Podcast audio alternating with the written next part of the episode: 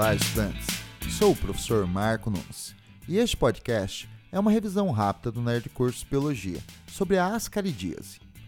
A ascaridíase é uma asquelmintose causada pelo verme Ascaris lumbricoides, conhecido como lombriga. É o parasita mais comum de humanos. É um parasita monogenético. Os adultos vivem no intestino delgado, competindo pelos nossos alimentos, causando desnutrição, proporcional ao número de vermes. Em grande quantidade, podem obstruir o intestino. As lombrigas adultas são muito ativas, podem migrar para a vesícula biliar, pâncreas, apêndice e mesmo subir pelo tubo digestório até a boca e o nariz.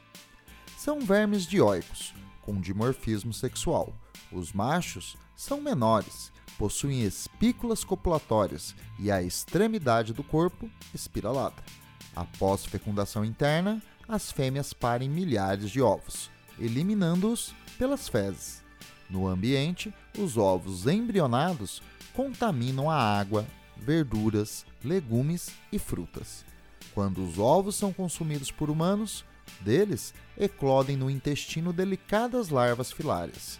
Elas perfuram o intestino, atingem o sangue e migram até os pulmões, causando problemas respiratórios proporcionais ao número de larvas.